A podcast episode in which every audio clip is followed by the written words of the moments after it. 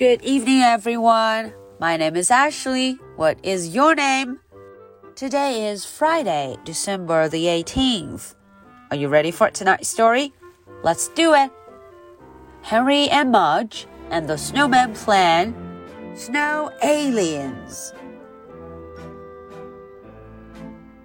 小朋友们晚上好，我是 Ashley，又到了周五听绘本故事的时间啦。 在今天的故事中啊，我们继续来瞧瞧 Henry 和老爸参加的这一场雪人大赛究竟进行的怎么样了。OK，我们开始吧。Snow aliens. By three, all of the snowmen were ready for the judges. Henry and his father looked around the park. There were snow people, there were snow cats, there were snow dogs, there were snow aliens. And one person had built a snow Abraham Lincoln.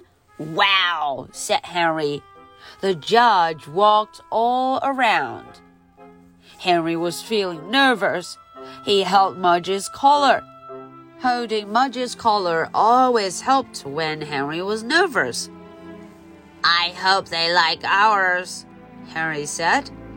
Me too, said Harry's dad, holding Mudge's collar on the other side. Finally, the judges arrived. They looked carefully at the snowman Harry and his father had built. They looked at the front, they looked at the back, they looked all around. Finally, one of them asked, What is it? It's my dad when he's painting a chair, said Henry. The judges looked again and laughed and laughed. Mudge wagged and drooled on their boots. When the winner were announced, first place went to Abraham Lincoln. Second place went to a snow leopard. The third place went to the snowman with paint in his mustache. Yay! yelled Henry. Henry and Henry's father proudly looked at their prize. One was a purple ribbon.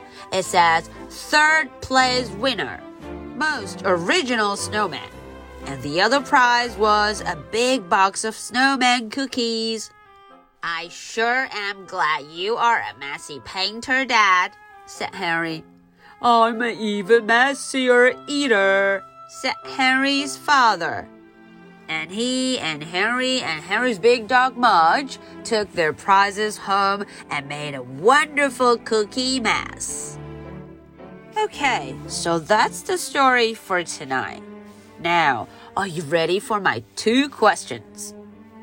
Question number one how many snowmen were there and how did they look like? Question number two Which snowman do you like and why? Alright, so this is the story for Friday, December the 18th. My name is Ashley. What is your name? So much for tonight. Good night. Bye.